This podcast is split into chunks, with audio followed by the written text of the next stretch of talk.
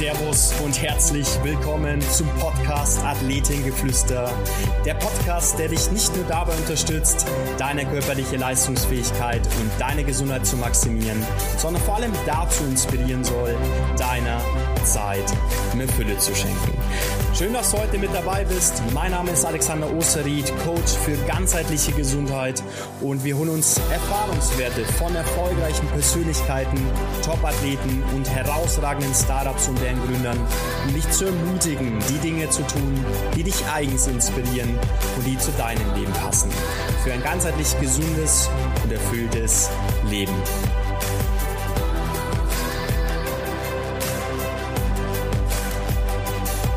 Ja, liebe Athletengeflüster-Community, heute ist es wieder soweit oder heute ist es soweit. So kann man es auch fast schon sagen.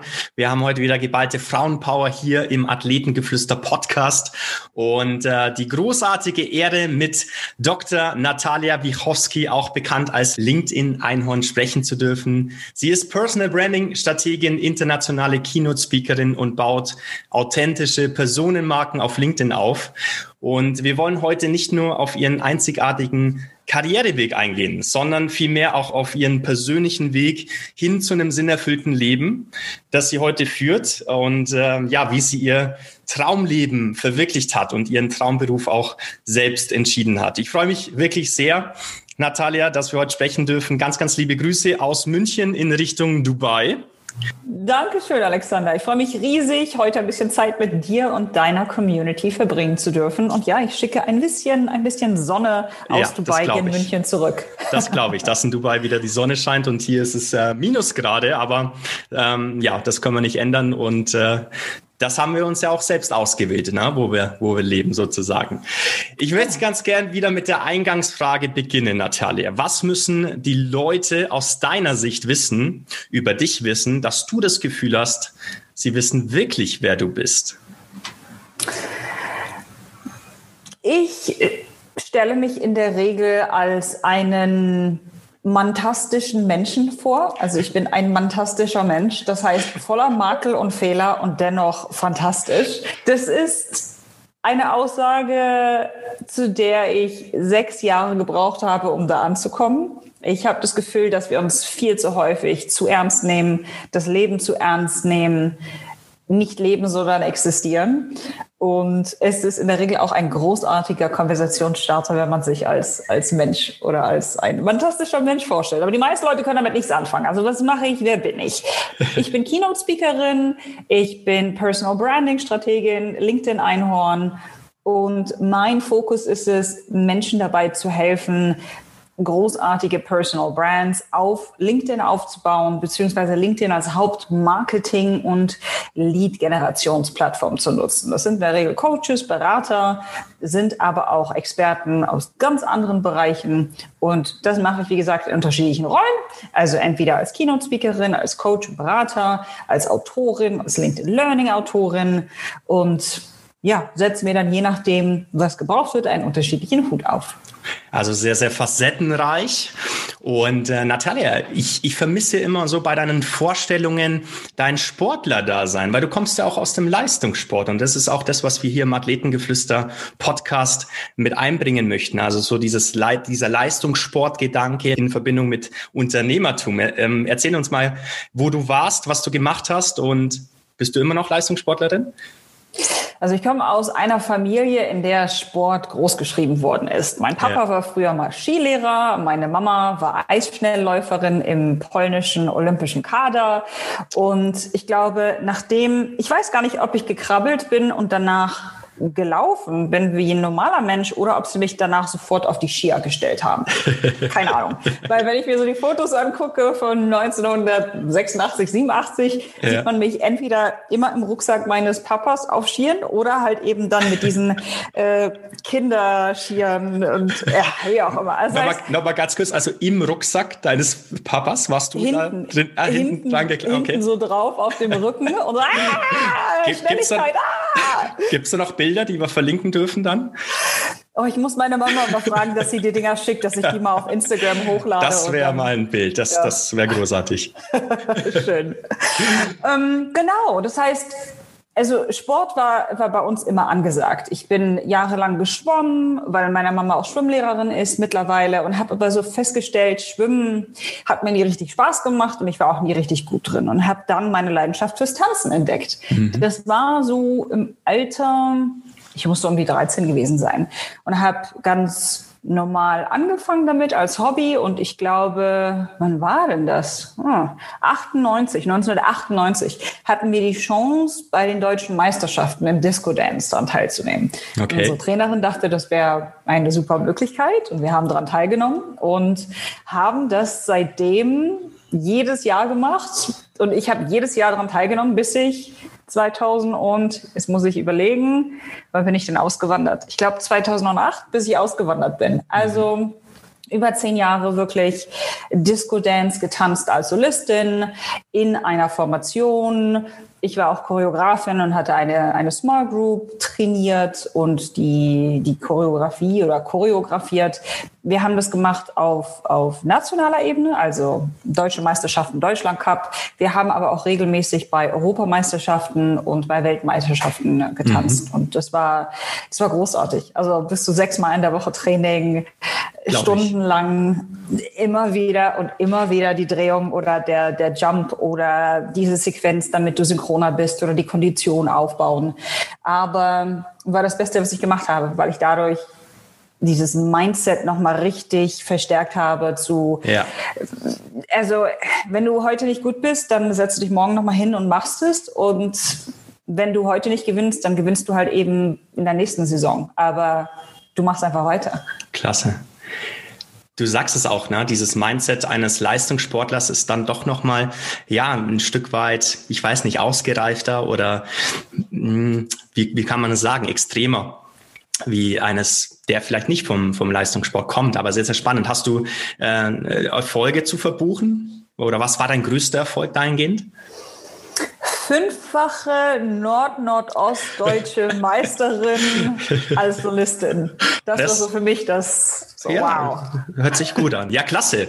Natalia, vielen Dank für die Einblicke dahingehend. Und äh, du hast es gesagt, du bist jetzt 2008 ausgewandert in Richtung mhm. Dubai.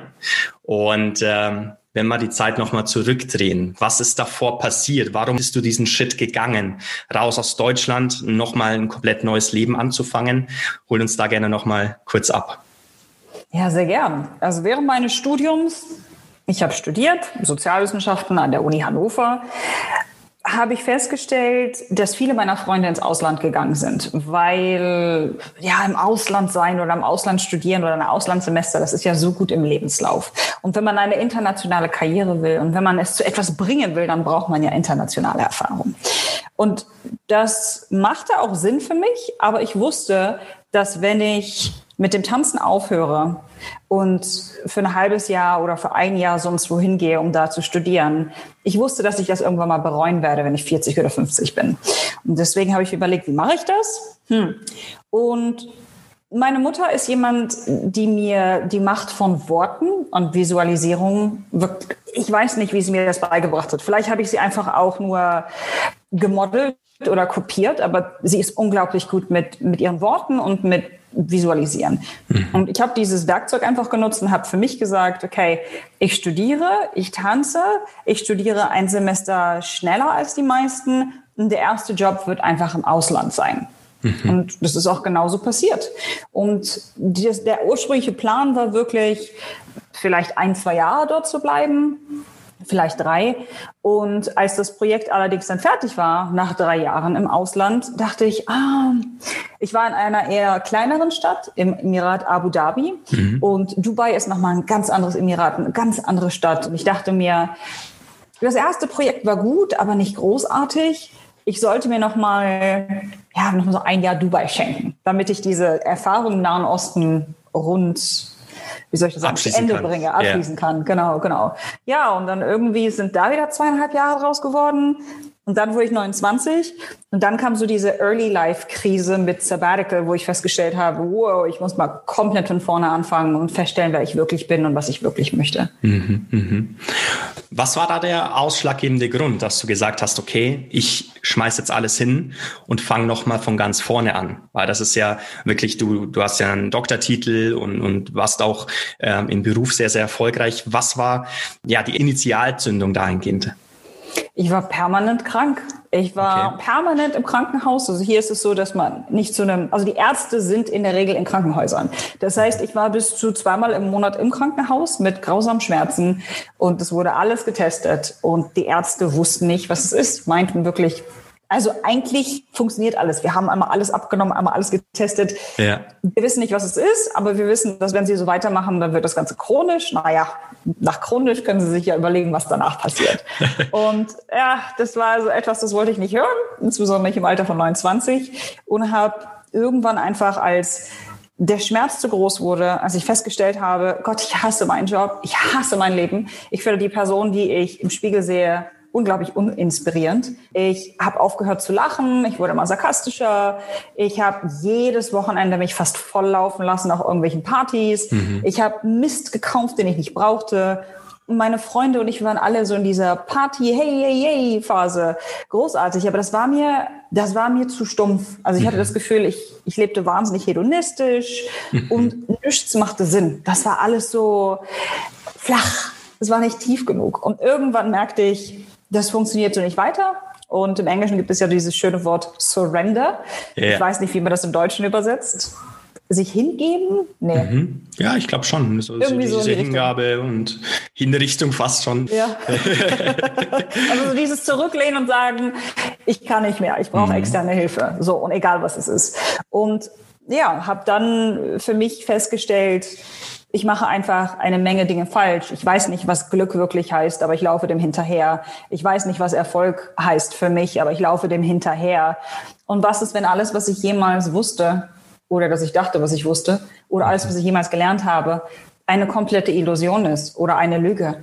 Und damit habe ich angefangen, habe dann meinen Job gekündigt, mich neun Monate lang in meine Wohnung eingesperrt und dann wirklich komplett meine Routinen, meine Gedanken, meine Sprache, mein soziales Netzwerk komplett auf den Kopf gestellt und dann also wirklich wie so ein Reset-Knopf gedrückt, alles gelöscht. Wollen, wow. Sind Sie sich sicher, dass Sie das alles löschen wollen? Ja. Sind Sie sich wirklich sicher? ja. Wow, weg mit dem Mist. Und dann einfach nochmal komplett angefangen und ähm, habe alle Konzepte, die mir wichtig waren, angefasst und, und mir die Frage gestellt, was ist es, was meine Familie und meine Freunde mir dazu beigebracht haben? Was hat mir so die Schule beigebracht oder was machen die Medien damit? Und was ist meine persönliche Antwort? Und das fing an mit Karriere und Beruf. Das ging weiter über Religion, Spiritualität. Das ging in äh, Politik, Sexualität, Partnerschaft, Freundschaft, Ernährung, Sport, einfach da mal alles in Frage zu stellen und deine eigenen Antworten zu finden, ist wow. krass, aber extrem wertvoll. Ne? Lebensbereichernd ne? und wertvoll. Lebensbereichernd, ja. ja. Sehr, sehr spannend. Wow. Und wichtige Frage dahingehend, Natalie, hast du dir da von außen Hilfe geholt oder hast du das wirklich alles selbst verarbeitet? Ich habe mir externe Hilfe geholt. Also ja. ich habe viele Bücher gelesen, ich habe viele Online-Kurse gemacht und Videos geschaut und so weiter.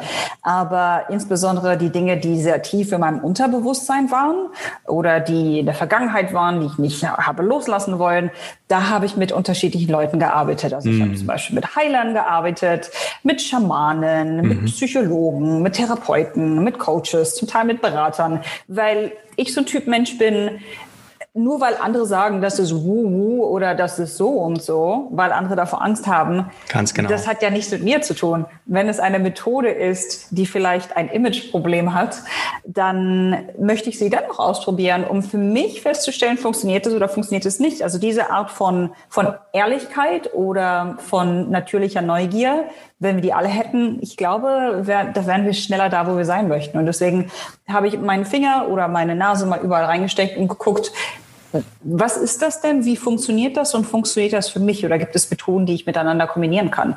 Und über einiges habe ich ganz offiziell und publik gesprochen und über einiges, von dem ich weiß, dass die breite Masse einfach denkt, du bist geistesgestört, wenn du das machst. Da spreche ich halt eben nicht drüber on Social Media. Aber wenn wir uns auf einem Kaffee treffen, können wir auch tiefer in diese Erfahrung reingehen, ja. weil es einfach auch da, wenn du, weil du da so an Dinge siehst oder über dich erfährst und Dinge loslässt, die, die wirklich zu einer höheren Lebensqualität und Selbstbewusstsein, also Ich-Bewusstsein führen, sagen wir es mal so. Definitiv. Wow, schön gesagt. Und genau darauf wollte ich hinaus, weil ich auch den Eindruck habe, äh, gerade in der Gesellschaft, ähm, ja, wenn man zum Beispiel zum Psychologen geht, dass man dann eben ja von der Seite angeschaut wird und ja, braucht jetzt schon einen Psychologen, so auf die Art und Weise. Und äh, es ist extrem wichtig und auch wieder wertvoll, ähm, ja, sich diese Hilfe zu holen ne? und, und da auch einem selbst nicht zu schade zu sein, um, um ja, da vielleicht nochmal ein paar Schritte zurückzugehen und, und das zuzulassen lassen. Ganz, ganz wichtig. Gerade in der jetzigen Zeit, glaube ich, ähm, ja, können sich viele mit deiner Story identifizieren und, und fühlen sich vielleicht sogar ein Stück weit angesprochen. Und was, was kannst du dahingehend noch mitgeben, ähm, diesen, diesen Schritt zu wagen, sich Hilfe zu holen oder mal wirklich ja, in sich zu gehen? Mhm.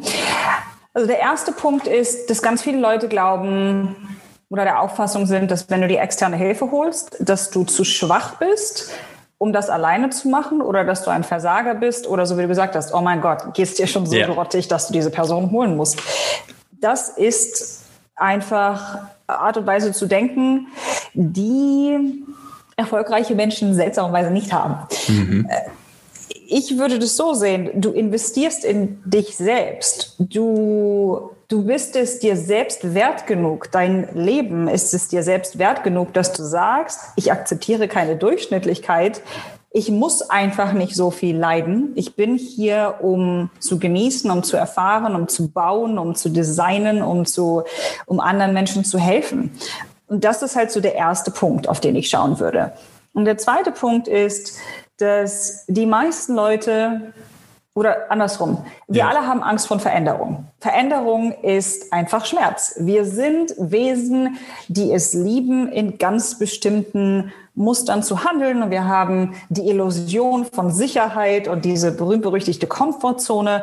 Und jedes Mal, wenn es was Neues gibt, dann ist das erstmal, uh, und es ist erstmal schlecht und es ist erstmal böse und fremd. Ja. Und die meisten Menschen verändern sich nur, wenn, und ich meine, das war Tony Robbins, der das gesagt hat, wenn der Schmerz der Veränderung kleiner ist als der Schmerz des so Seins, wie du momentan bist, oder andersrum. Wenn der Schmerz des Status quo größer ist als der Schmerz der Veränderung, nur dann wirst du dich verändern. Mhm, und bei ja. mir ich war, ich war, ich habe wirklich am Boden gekrochen, weil ich nicht gerade stehen konnte. Ich hatte physische Schmerzen. Wow. Und nur dann habe ich mich dazu entschieden, so, okay, vielleicht stehe ich mir ja selbst im Weg. Vielleicht erstelle ich den Schmerz ja selbst. Vielleicht ja. spiele ich ja nur Opfer und warte auf einen Erlöser, der mich rettet.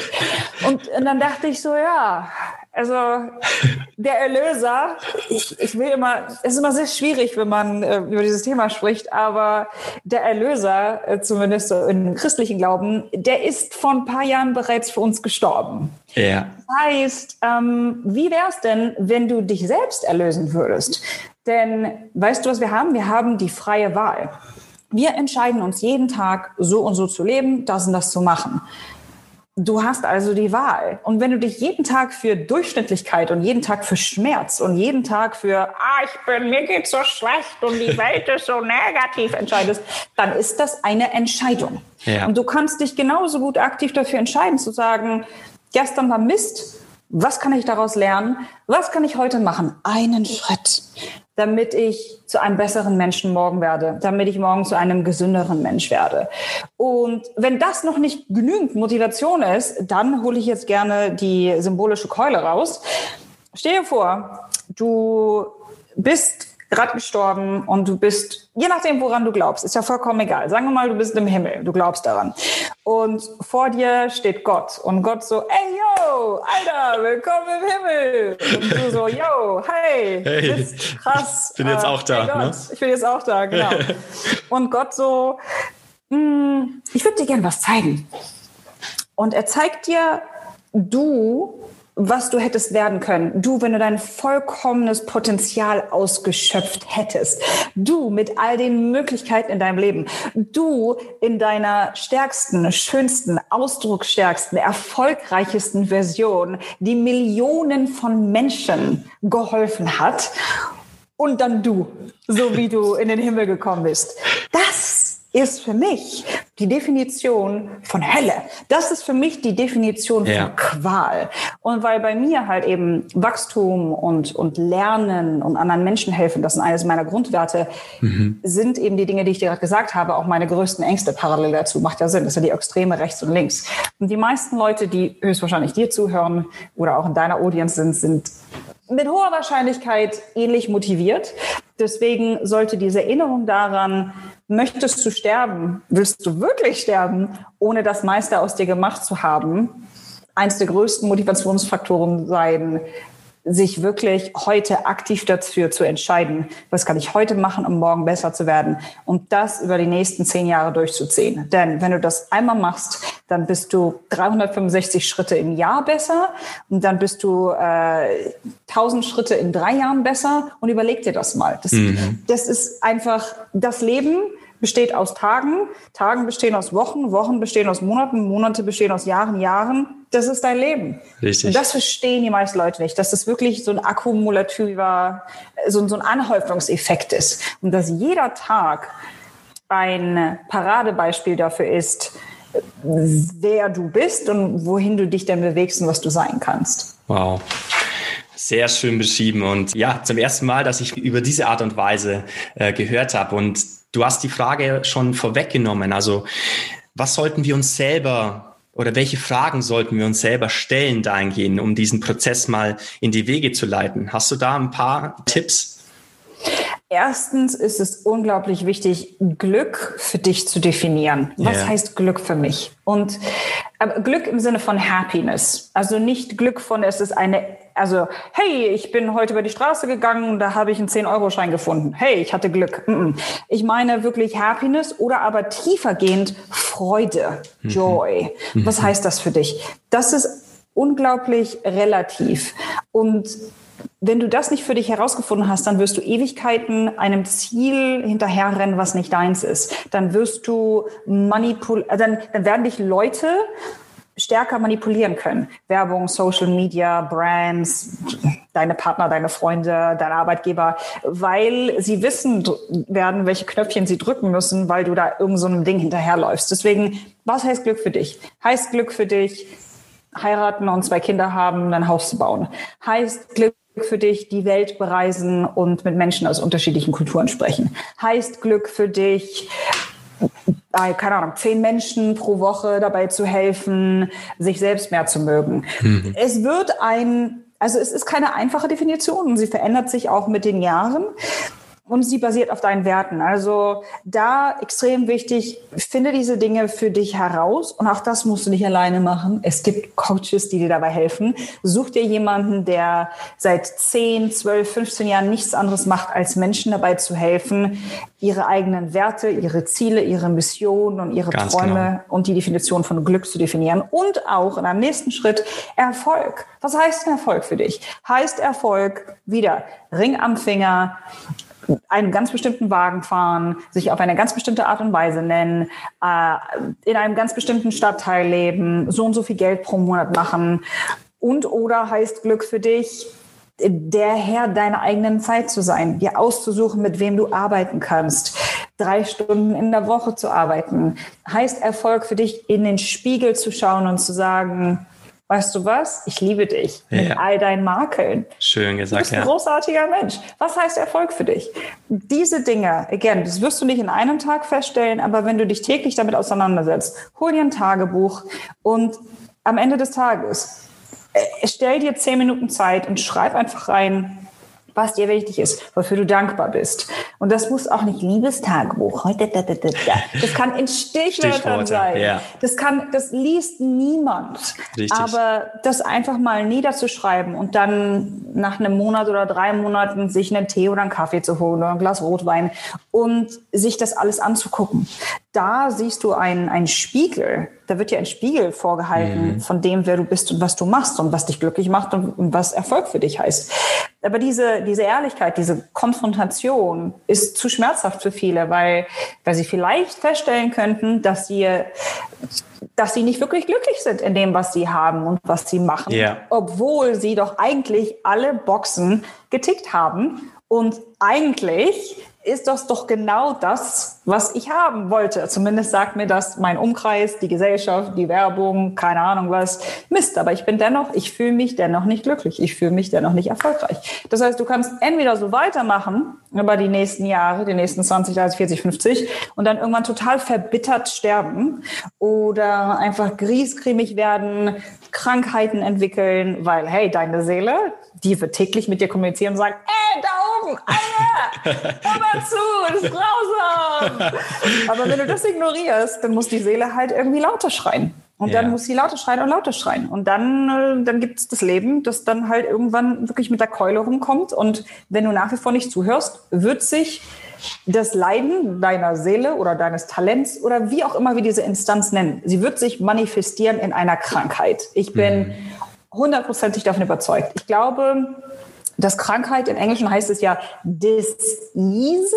Mhm. Und Ease heißt Leichtigkeit im Einklang. Das exactly. heißt, du bist nicht im Einklang, du bist nicht in Leichtigkeit. Und das ist der Grund, warum du krank bist. Das ist nichts anderes. wenn, genau. du, wenn du wirklich ein bisschen mehr darauf hören würdest und ein bisschen sanfter zu dir wärst, aber auf der anderen Seite auch härter. Also diese, diese, dieser Tanz ist halt eben etwas, was man für sich selbst rausfinden muss. Wo, was muss ich machen, damit ich wirklich mein echtes Ich werde. Also so authentisch und so, so fröhlich und so neugierig, wie ich es mal war als Zweijährige oder Dreijährige und wo muss ich härter sein zu mir, um das zu erreichen und diesem täglichen, dieser täglichen, wie soll ich das nennen, dieser Versuchung von schnellem und leichten Erfolg, ah, kauf mal hier was und mach mal hier was und ah, alles wird gut und Quick Wins und so und äh, fünf genau. Strategien, äh, äh, fünf, fünf Geheimnisse, um innerhalb von drei Monaten eine Milliarde Euro zu machen. Ach, wirklich. Äh, funktioniert. Play the long-term game. Der Buddha and the Badass, wenn man so möchte. Oh, ja, die beiden richtig. zusammenzubringen. Ganz, ganz tolles Buch, Vishen Lakiani, wo es genau darum geht, was du gerade beschrieben hast. Ah. Ähm, ja, dieses, dieses Innere und Äußere miteinander zu verknüpfen. Ja, wow, äh, tolle Einblicke, Natalia. Äh, wenn wir schon bei Geheimnissen sind, was war dann dein Blueprint, wie du es geschafft hast, heutzutage zu einer der erfolgreichsten und inspirierendsten Coach Saltings zu werden?